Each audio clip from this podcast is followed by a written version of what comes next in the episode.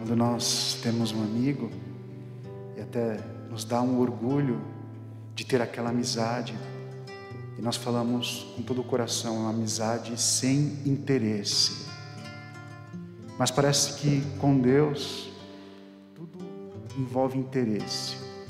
Parece que nossa relação com Deus nunca é uma relação gratuita de amor, uma relação semelhante a que Jesus, nosso Mestre e Senhor, tem com o seu Pai.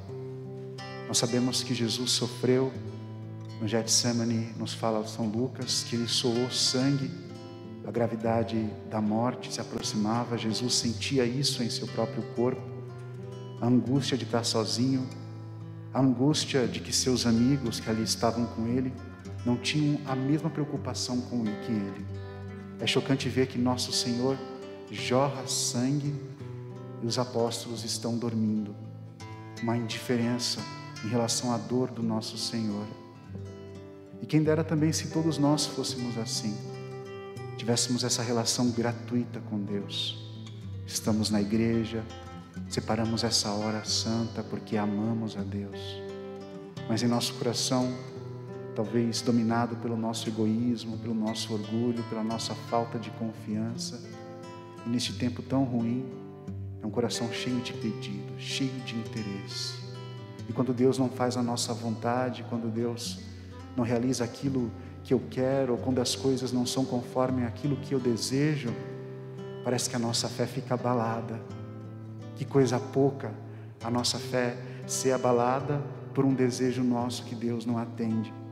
Quando eu vejo os primeiros cristãos, eles que eram muitas vezes eram escravos, pobres, a única alegria era ter Jesus Cristo. E eles sabiam que se eles se convertessem, significaria o fim de sua vida.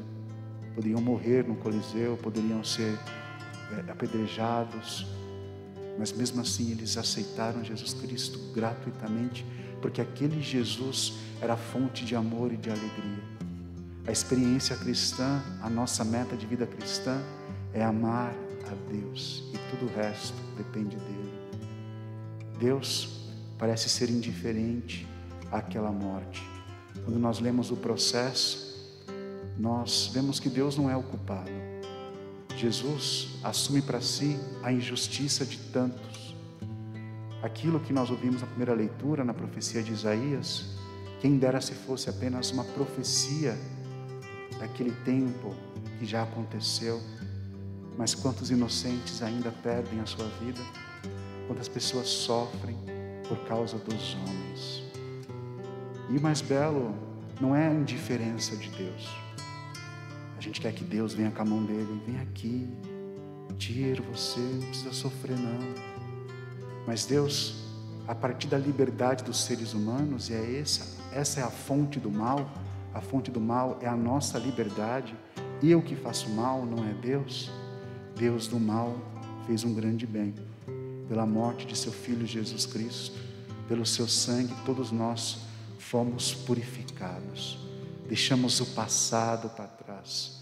Aquela culpa que carregamos morreu na cruz. Jesus, com o seu santíssimo sangue, nos santifica e nos lava. E essa é a nossa alegria.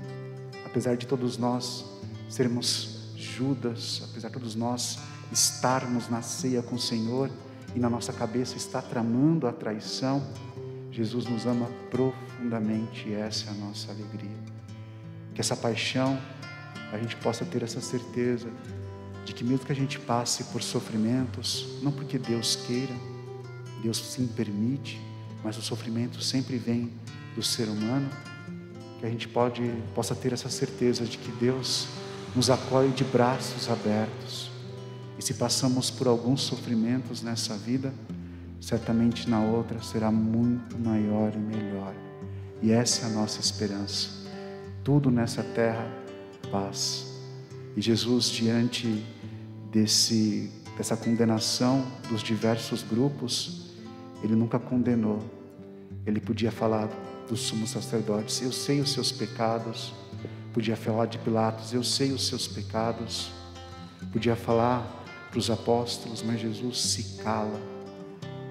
E o mistério da sabedoria da vida é calar-se. Talvez a nossa casa também seja esse ambiente de acusação. Esse tempo que é um tempo tão difícil, um tempo de pandemia, em que a gente tem que ficar 24 horas com as pessoas que nós amamos, que não temos mais aquele tempo de intimidade, um tempo nosso que é tão necessário, não dá nem para caminhar.